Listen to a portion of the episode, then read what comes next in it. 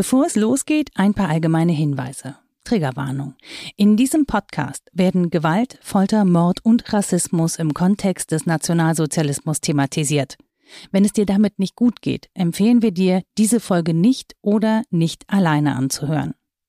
Zum Feind gemacht erzählt Geschichten von Menschen, Menschen, die von den Nationalsozialisten verfolgt wurden. Heutzutage wissen die meisten, dass Jüdinnen und Juden sowie Sintisse und Romnia verfolgt wurden, doch es gab noch viele andere, die aus ganz unterschiedlichen Gründen verfolgt wurden. Sie wurden in Gefängnissen, Arbeits- und Konzentrationslagern eingesperrt, zwangssterilisiert, gefoltert oder ermordet. In Zum Feind gemacht erzählen wir die Geschichten von Menschen, die wegen ihrer sexuellen Orientierung verfolgt wurden oder weil sie psychisch erkrankt waren, weil sie die falsche Hautfarbe hatten, weil sie ihre politischen Überzeugungen nicht aufgeben wollten oder einfach nur, weil sie zur falschen Zeit am falschen Ort ihre Meinung gesagt haben. In diesem Podcast kommen Familienangehörige von Verfolgten zu Wort. Sie erzählen aus dem Leben ihrer Vorfahren und deren Verfolgung. Wir sprechen mit Historikerinnen und Historikern über die Hintergründe und wir sprechen darüber, was das für uns heute eigentlich bedeutet. Diese Geschichten machen klar, Freiheit und Demokratie sowie eine offene Gesellschaft sind keine Selbstverständlichkeit. Sie beruhen auf Werten, für die wir alle uns einsetzen müssen, jeden Tag und mit allen unseren Kräften. Auf unseren Social-Media-Kanälen findet ihr weiterführende Informationen und Bilder zu den besprochenen Fällen. Die Links dazu packen wir euch in die Show Notes. Und natürlich freuen wir uns, wenn ihr uns auf Facebook, Instagram oder TikTok folgt unter Zum Feind gemacht. Weitere Biografien und spannende Hintergrundinformationen findet ihr auf unserer Website zumfeindgemacht.de. Ich bin übrigens Nora und ich moderiere diesen Podcast. Heute geht es um Menschen, deren Verfolgung lange nicht aufgearbeitet wurde und bis heute nicht gut aufgearbeitet ist. Die Verfolgung schwarzer Menschen. Es gibt wenig aufschlussreiches Quellenmaterial. Das ist Anuschka Weisener. Ich bin Stadtarchivarin der Stadt Niederolm. Niederolm liegt im Herzen von Rheinhessen. Etwas über 10.000 Einwohner hat der idyllische Ort und ich treffe Anuschka Weisener im alten Rathaus. Auf den Stühlen rund um den runden Tisch im Besprechungszimmer könnte vielleicht sogar schon mal Napoleon gesessen haben. Ein geschichtsträchtiger Ort also und Anuschka Weisener kümmert sich darum, dass die Geschichte der Stadt lebendig bleibt und möglichst wenig verloren geht. Mich interessiert aber nicht die Geschichte von Napoleon, mich interessiert eine andere Geschichte, die Geschichte von Heinz Kerz, ein Name, den in Niederolm eigentlich alle kennen. Heinz Kerz ist ja erstmal den Niederolmern bekannt als äh, Namensgeber der großen Dreifeldsporthalle, die 2014 eröffnet wurde und auch nach ihm benannt wurde. Erzählt mir die Stadtarchivarin. Aber wer Heinz Kerz wirklich war, wird erst auf den zweiten Blick klar. Die Geschichte, die sich hinter dem Mann und hinter dem Namen verbirgt, ist viel mehrschichtiger als dieser, ja, sehr einfache, rein hessisch klingende Name vermuten lässt. Nach dem Ende des Ersten Weltkriegs waren große Teile des Rheinlands von Franzosen, Belgiern, Briten und Amerikanern besetzt. Einige der Besatzungstruppen stammten aus Frankreichs Kolonien, vor allem aus Nord- und Westafrika. Im Rheinland befanden sich deshalb auch schwarze Soldaten. Und diese Soldaten hatten, wie die weißen Soldaten auch, Kinder mit den Frauen, die in dieser Region lebten.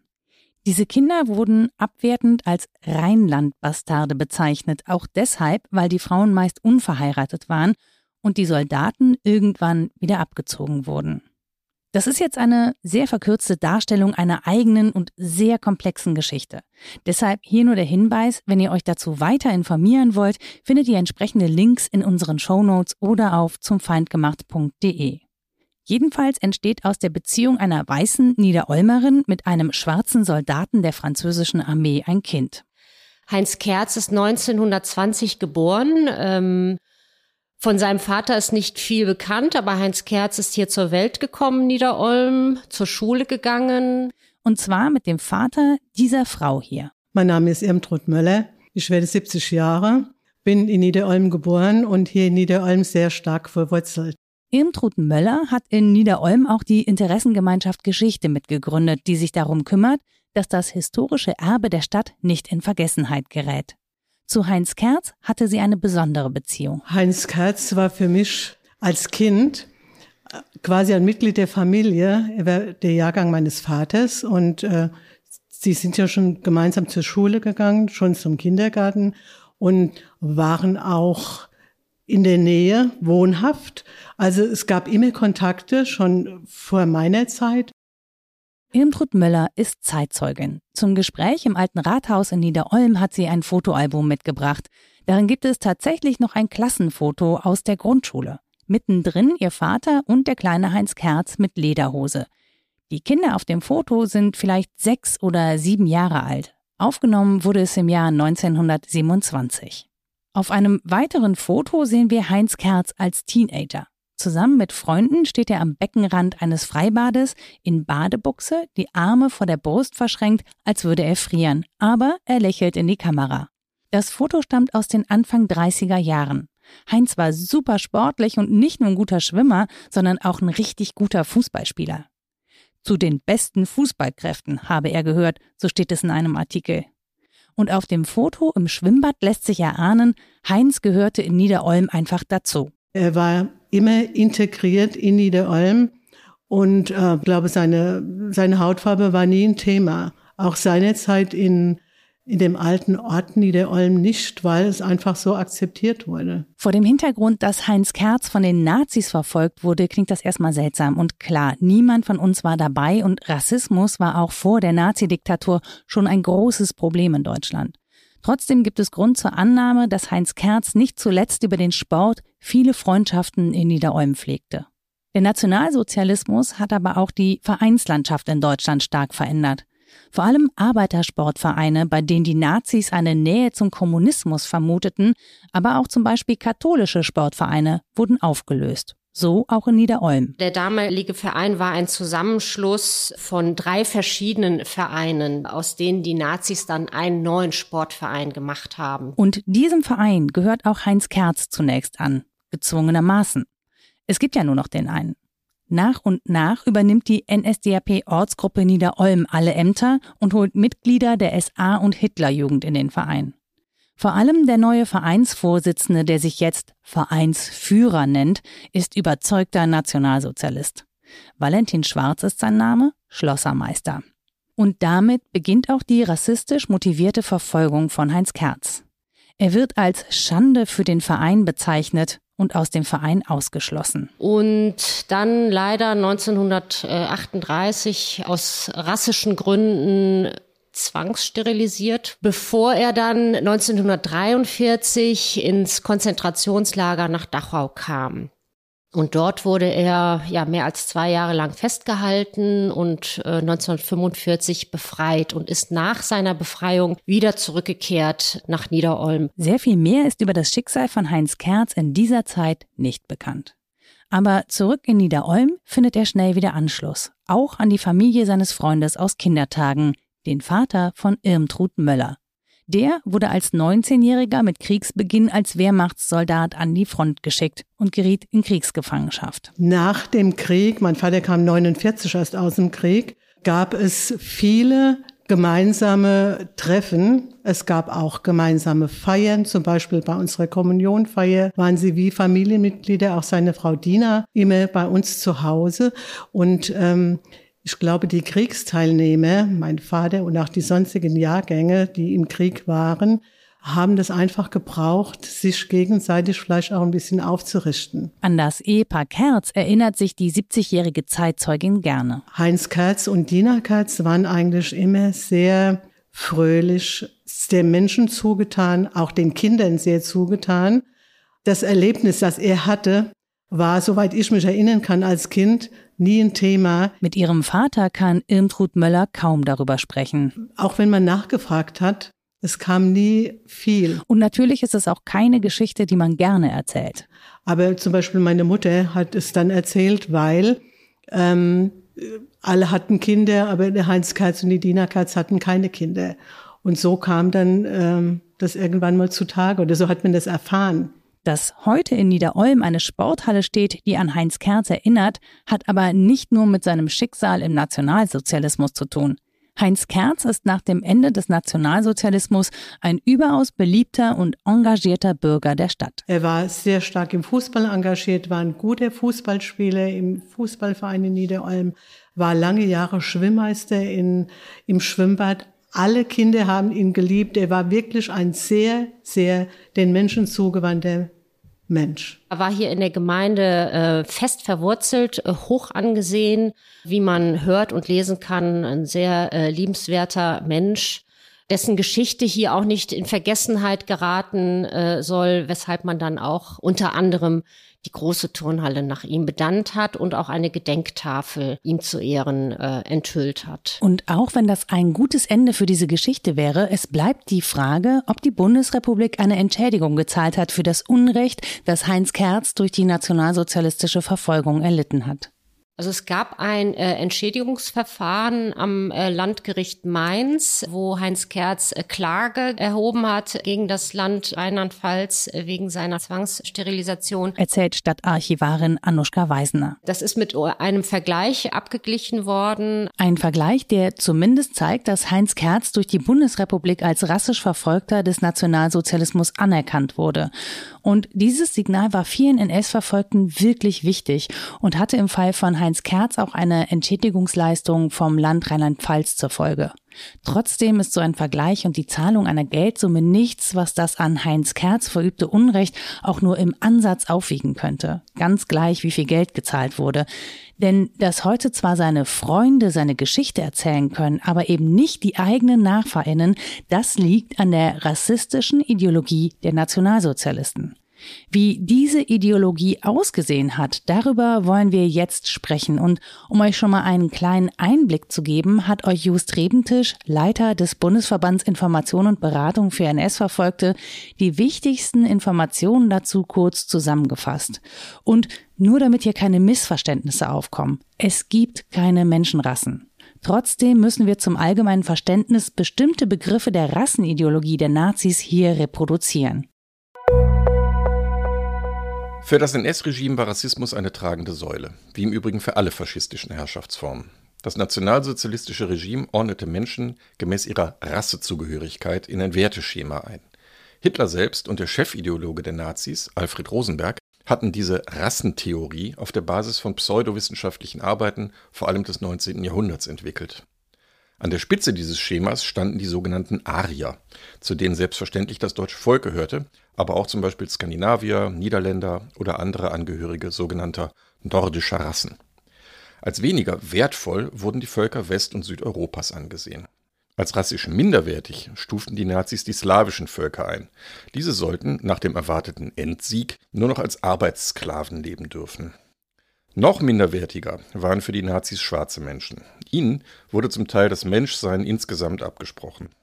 Nach der Rassenhygiene der Nazis durfte es auf keinen Fall zu einer Vermischung vermeintlich höher oder minderwertiger Rassen kommen. Im damaligen Deutschen Reich wurden deshalb 1937 hunderte junger schwarzer Männer zwangssterilisiert, die schon in den 20er und frühen 30er Jahren erfasst worden waren. Eine gesetzliche Grundlage dafür gab es nicht. Man geht davon aus, dass außerdem mehr als 2000 schwarze Menschen in den deutschen Konzentrationslagern ermordet wurden. Hinzu kommen noch viele Kriegsgefangene, vor allem französische, belgische und britische Soldaten aus deren afrikanischen Kolonien, die in den Kriegsgefangenenlagern der Wehrmacht heftigen Schikanen ausgesetzt waren. Mit besonderem Hass verfolgten die Nazis alle Jüdinnen und Juden. Sie erklärten sie zu einer eigenen, in ihren Augen extrem minderwertigen Rasse. Der individuelle Glaube von Menschen zählte dabei nicht. Auch christliche Familien mit jüdischem Hintergrund wurden erbarmungslos verfolgt. Auch Sintisse und Romnia waren für die Nazis rassisch minderwertig. Auch sie wurden zwangssterilisiert und, weil man ihnen jeden vermeintlichen Nutzen in einer idealen nationalsozialistischen Welt absprach, zu Hunderttausenden ermordet.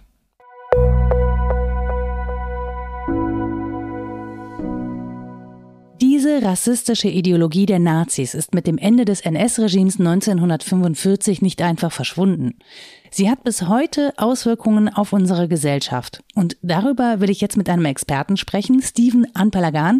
Er ist nicht nur Journalist mit den Schwerpunkten Rechtsextremismus und Innenpolitik, sondern auch Strategieberater bei Demokratie in Arbeit und Musiker. Außerdem ist er Diplomtheologe und hat sich im Rahmen seiner Examensarbeit mit der Rassenideologie der Nazis auseinandergesetzt. Steven, was genau war denn das Thema deiner Examensarbeit? Ich habe über eine Frau geschrieben, über Elisabeth Schmitz und über die Frage, ob die evangelische Kirche genug getan hat, um die Vernichtung der Juden und die Vernichtung der Nicht-Arier ähm, aufzuhalten und äh, um dem entgegenzuwirken. Und Elisabeth Schmitz ist eine reguläre, durchschnittliche Frau in Berlin, die aber Anfang der 30er schon festgestellt hat, wo die Reise hingeht. Und zwar, dass die Nationalsozialisten eben keine harmlose Schlägertruppe sind, dass äh, die Nationalsozialisten auch einen Plan und eine Strategie haben, die in der Vernichtung von Juden und Jüdinnen mündet, aber eben auch von in der Vernichtung von Regimegegnern. Sie war unheimlich hellsichtig. Sie ist eine der ganz wenigen Gerechten unter den Völkern aus diesem kirchlichen Umfeld. Es ist kein einziger deutscher evangelischer Kirchenführer ist Gerechter unter den Völkern. Yad Vashem sie aber sehr wohl, zusammen mit mehreren anderen Frauen. Und über diese Frau habe ich geschrieben und um das Ganze aber auch einzufassen, war mir wichtig, einmal festzustellen, was war die evangelische Kirche denn nun? Was war denn die bekennende Kirche? Ähm, wie sieht es da aus? Mein Fazit ist doch recht vernichtend, muss man sagen. Auf der einen Seite, aber auf der anderen Seite wollte ich auch noch einmal verstehen, wir reden so viel über Rassegesetze, über Rassismus und diesen Antisemitismus, den die Nationalsozialisten versucht haben zu institutionalisieren. Und ich wollte es einmal verstehen, auch juristisch und gesellschaftlich und, und auch in diesen biologistischen Parametern verstehen, habe mich dann da ein wenig mit auseinandergesetzt und festgestellt, das ist alles Kraut und Rüben. Genau, das wäre nicht meine Frage. Wo spielt denn jetzt da die Rassenideologie der Nazis mit rein, wenn wir jetzt eigentlich erstmal über die evangelische Kirche reden und über die Verfolgung von Jüdinnen und Juden, also auch Antisemitismus, der ja auch gerade in der evangelischen Kirche durch Luther, der ja sehr antisemitische Reden gehalten hat, doch relativ verbreitet war. Hm. Also in den 1930er Jahren war der Antisemitismus sicherlich gesellschaftlich en vogue. Als dann das äh, sogenannte Dritte Reich in vollem Gange war, gab es wenig Widerstand, diesen Antisemitismus eben auch in so eine gesetzliche, institutionalisierte Form zu gießen. Aber dennoch, und das war eben der Punkt, hat sich die Kirche immer auch als autonome, autarke staatsferne Organisation verstanden, die sich nicht vorschreiben lassen wollte, wie sie Gottesdienst zu halten hat, wie sie ihre Mitglieder aufzunehmen hat, wie sie äh, im innerkirchlichen Umgang zu verfahren hat. Deshalb haben sie A zum einen versucht, die Kirchen zu unterwandern, indem sie in diesen äh, Presbyterien Nationalsozialisten äh, eingesetzt haben. Presbyterien sind die Leitungsorgane der äh, Ortsgemeinden und indem sie dann über Regularien und Gesetze versucht haben, die Kirche zu bestimmten Aktionen zu zwingen. Und eine dieser ähm, Maßnahmen, zu der die Kirchen gezwungen werden sollten, war eben die erste Verordnung zur Durchführung des Gesetzes zur Wiederherstellung des Berufsbeamtentums. Und das ist dann der sogenannte ARIA-Paragraph und der betraf eben nicht mehr nur Berufsbeamte, sondern in der zweiten Folge auch ähm, Pfarrerinnen und Pfarrer, überhaupt kirchliche Mitarbeiter. Und da gab es ja nun mal auch Jüdinnen und Juden, die in der Kirche Dienst taten, ne? irgendwie ethnische äh, Juden, die aber äh, christlichen Glaubens waren. Und die sollten eben auch ja aus der Kirche ähm, entfernt werden oder aus ihren Berufen entfernt werden.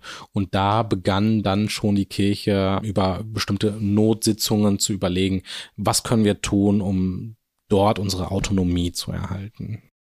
Jetzt ist ja ziemlich interessant, dass Hitler schon sehr früh hat durchklingen lassen, dass es ihm nicht nur um Antisemitismus geht, sondern dass in dieser antisemitischen Erzählung auch eine rassistische Erzählung enthalten ist. Ich zitiere jetzt mal aus dem Wikipedia-Artikel dazu einen Part aus Hitlers Werk Mein Kampf. Und ich will schon mal vorweg sagen, da sind Formulierungen drin, die ich so nicht aussprechen werde hier. Und zwar steht da, in Mein Kampf beschrieb Adolf Hitler die französische Stationierung der N-Wort-Horden im Rheinland als eine gezielte Strategie von Juden durch die dadurch zwangsläufig eintretende Bastardisierung, die ihnen verhasste weiße Rasse zu zerstören, von ihrer kulturellen und politischen Höhe zu stürzen und selber zu ihren Herren aufzusteigen. Von Westen her droht für Hitler ein gewaltiges, geschlossenes Siedlungsgebiet vom Rhein bis zum Kongo, erfüllt von einer aus dauernder Bastardisierung langsam sich bildenden niederen Rasse. Äh, das kann man eigentlich schon nicht lesen, ohne so innere Widerstände zu haben und so ein Würgegefühl, aber ich glaube, das macht ziemlich deutlich, wie sehr das auch zusammenhängt. Ne? Also diese antisemitische ähm, Erzählung mit dieser rassistischen Erzählung. Ergibt das für dich Sinn?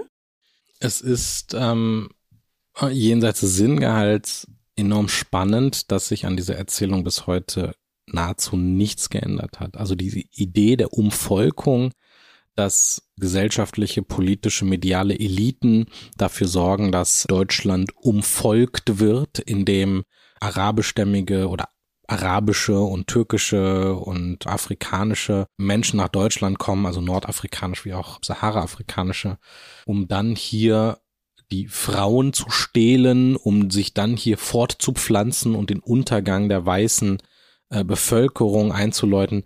Das ist eins zu eins auch heute noch ein Thema, ein beliebtes Motiv und ein beliebter äh, Topos in rechtsextremen neonazistischen Kreisen. Es gibt Sachbuchautoren, die ganz, ganz beliebte Sachbücher geschrieben haben, die im Prinzip auf genau diesen auch so halb eugenischen oder ganz eugenischen, eugenistischen Gedanken aufbauen. Und das ist ja erst einmal Rassismus, wie er im Buch steht. Das ist ja Rassismus in Reihenform, da geht es um die Konstruktion von Rassen, es geht um Hierarchisierung und Stereotypisierung, um Zuschreibung von Charaktereigenschaften und Persönlichkeitsmerkmalen und eben auch um eine Art von Trennung unterschiedlicher Ethnien und Rassen und Völker, die sich eben nicht durchmischen dürfen. Das ist ja von der identitären Bewegung bis über ostdeutsche Ziegenzüchter im Prinzip dasselbe Motiv, das alle miteinander teilen.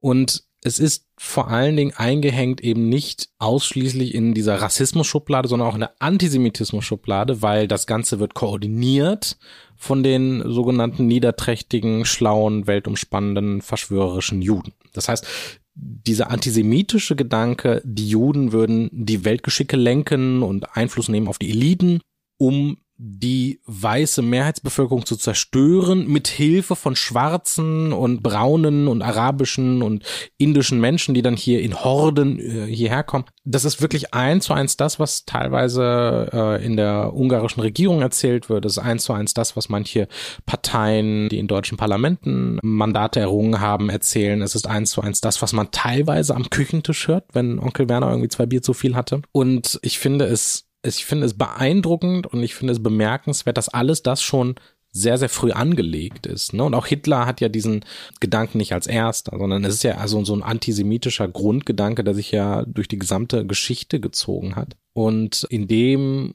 mit wenigen Sätzen und mit wenigen Worten diese Fremdenfeindlichkeit, die Konstruktion und auch die Ausführung von klassischem Rassismus und klassischen Hierarchisierung von sogenannten Menschenrassen plus eben eine harte antisemitische Hintergrundfolie wunderschön ineinandergreifen, dass das sogar ein Weltkrieg, ein Holocaust, Zivilisationsbruch, mehrere Diktaturen und Jahrzehnte und Generationen überdauert und dass wir nahezu unverändert immer noch darüber sprechen. Was ich daran auf so eine faszinierende Art, ja, auch verstörend finde, ist ja, dass dieser in Anführungsstrichen Rassebegriff und Religion so völlig wild durcheinander gehen. Also das Judentum ist ja eine Religion und das wird ja bei den Nationalsozialisten eben auch als Rasse definiert, plus dass es dann bestimmte Völker gibt, die als Rassen definiert werden. Du hast dich ja mit dieser Rassenideologie in deiner Examensarbeit sehr ausführlich beschäftigt. Zu welchen Ergebnissen bist du denn gekommen? Wenn man es jetzt flapsig sagen möchte, könnte man sagen, man kann den Nazis wirklich vieles vorwerfen, nur nicht, dass sie sich nicht intensiv genug mit Rassekonzepten auseinandergesetzt hätten. Das haben sie, das haben sie bis ins Absurde hinein. Die haben sich enorm viel mit der Konstruktion von Rassen beschäftigt, mit der Überlegung, wie man diese Rassebegriffe in Form bringen kann. Sie haben überlegt, wie man den Antisemitismus in eine gesetzliche Form gießen kann, auch in institutionalisierte Formen gießen kann. Und trotz all dieser Bemühungen ist es den Nationalsozialisten nicht gelungen, einen ordentlichen Nachweis A über die Existenz von Menschenrassen zu erbringen. Es ist ihnen nicht gelungen, B nachvollziehbare Kriterien darüber zu erbringen, was in Wirklichkeit jetzt ein Arier ist, von dem ja immer so viele reden. Sie haben es auch nicht in die Bevölkerung hinein vermitteln und hinein artikulieren können.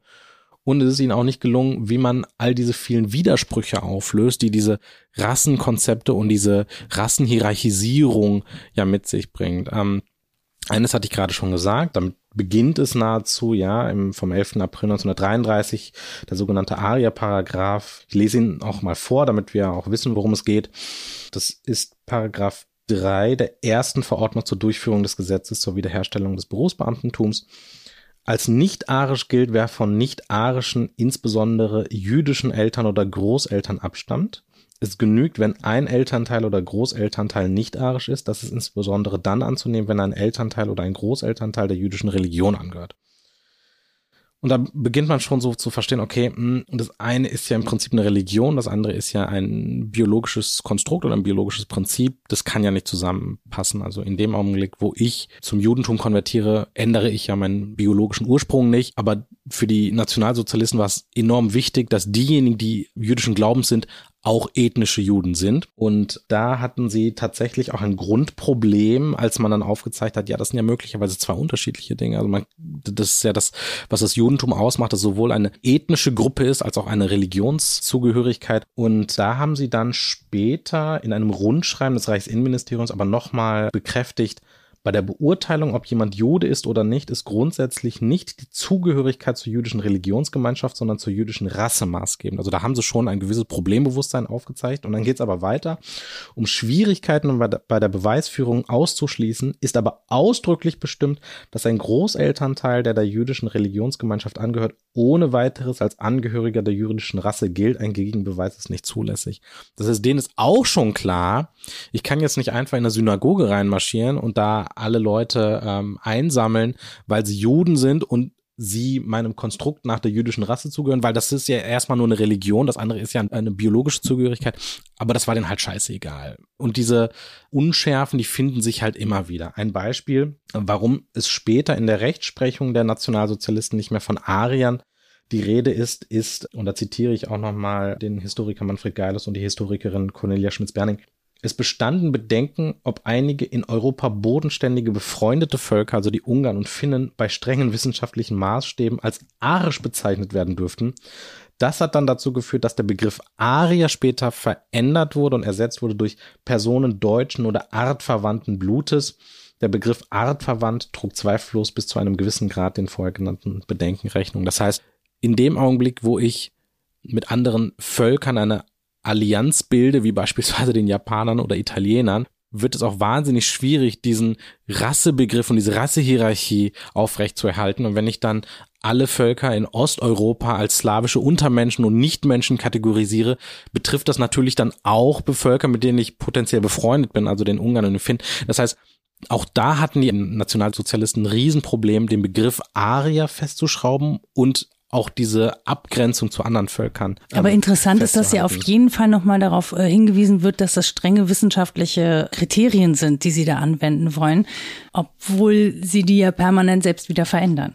Genau, also du musst ja in irgendeiner Form das, was du tust, legitimieren. Und das ist ja interessant, dass selbst im wirklich dem für uns größten Menschheitsverbrechen nicht möglich ist zu sagen, ja, das ist jetzt halt so und die vernichte ich jetzt einfach alle mal, sondern du musst irgendeine Form von Legitimation finden und sei es nur so eine Quatschlegitimation wie, wie dieser ganze Aria-Quatsch oder dieser ganze Rassenquatsch. Und um diesen wissenschaftlichen Impetus nicht zu gefährden, machst du halt diese ganzen, ja, auch diese eugenischen Versuche, diese ganzen Rassentheorien von Rosenberg.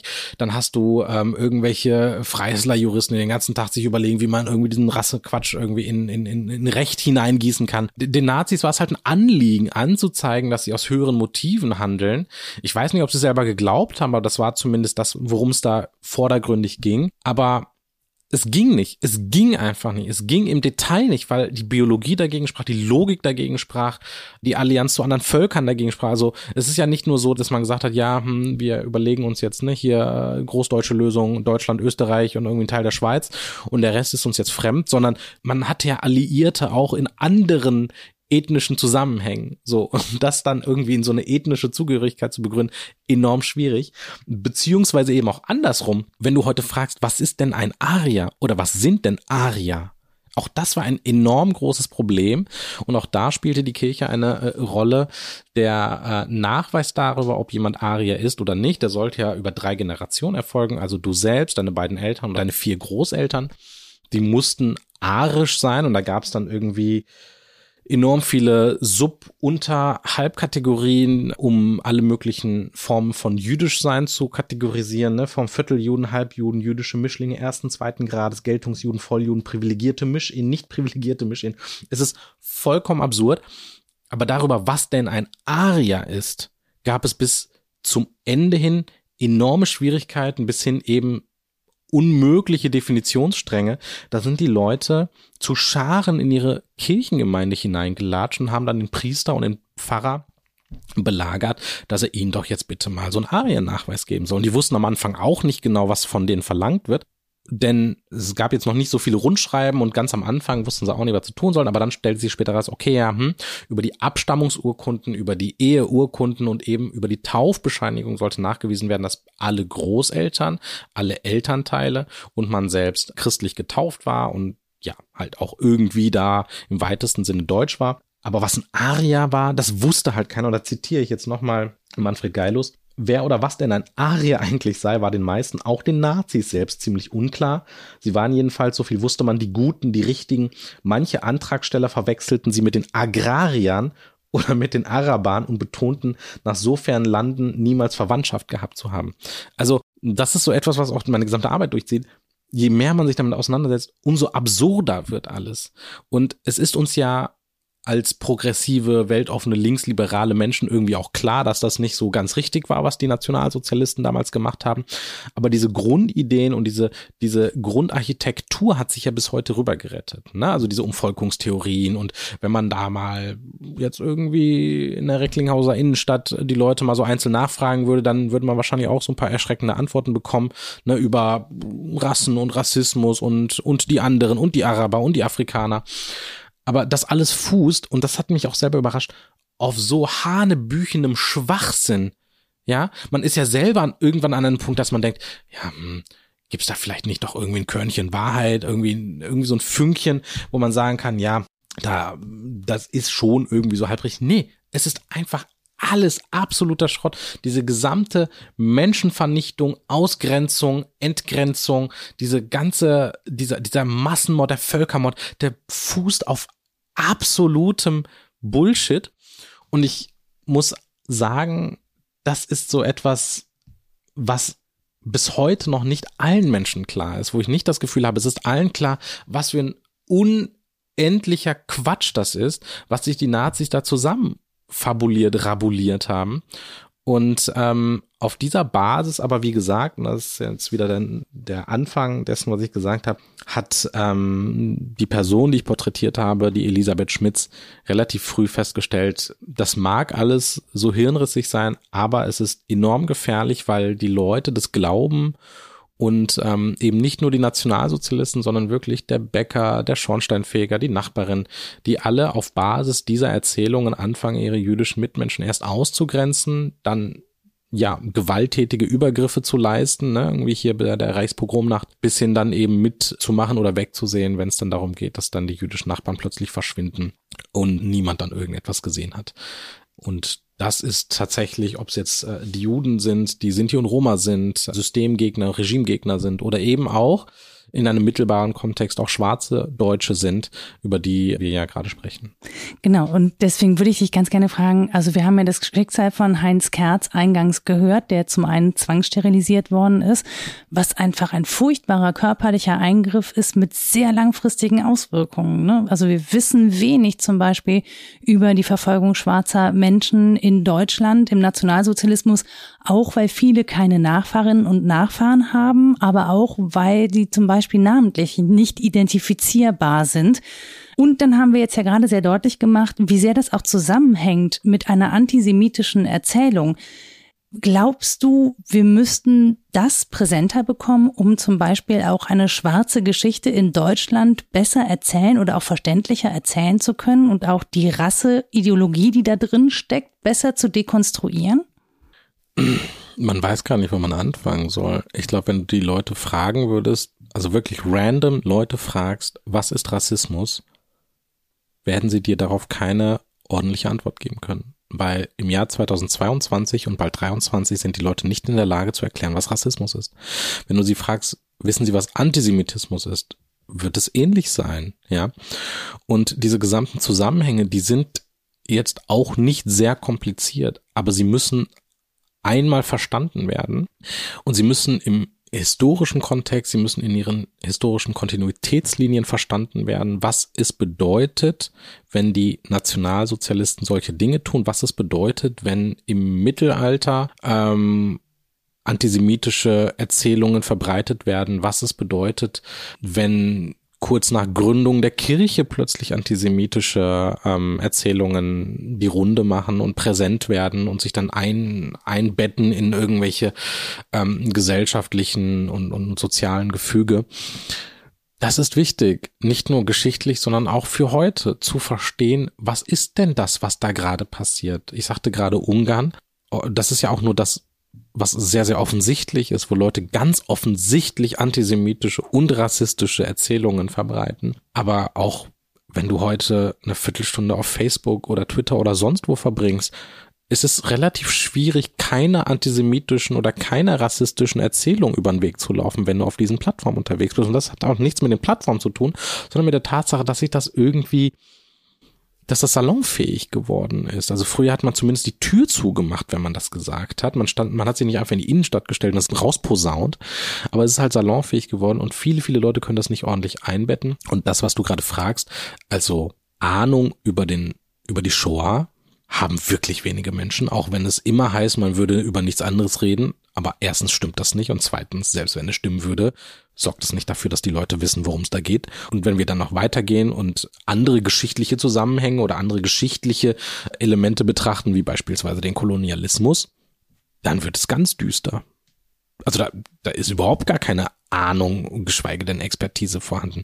Und diejenigen, die Ahnung und die Expertise haben, die tauchen in der öffentlichen Wahrnehmung nicht auf. Stattdessen diskutieren wir, ob Hitler links war.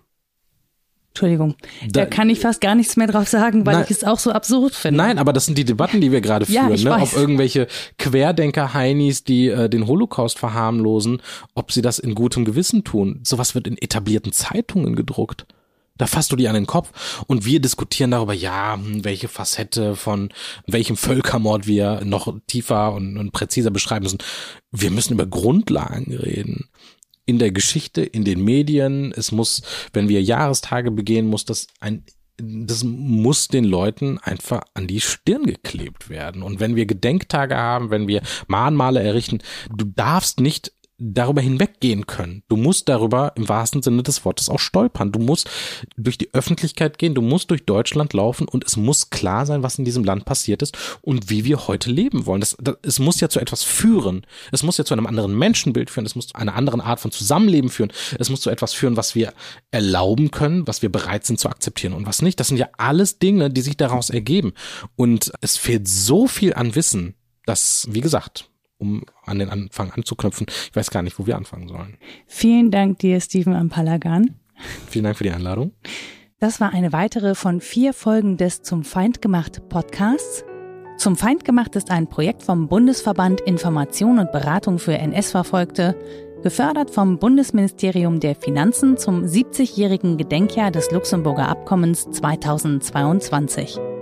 Vergesst nicht, uns zu folgen unter Zum Feind gemacht auf Facebook, Instagram und TikTok.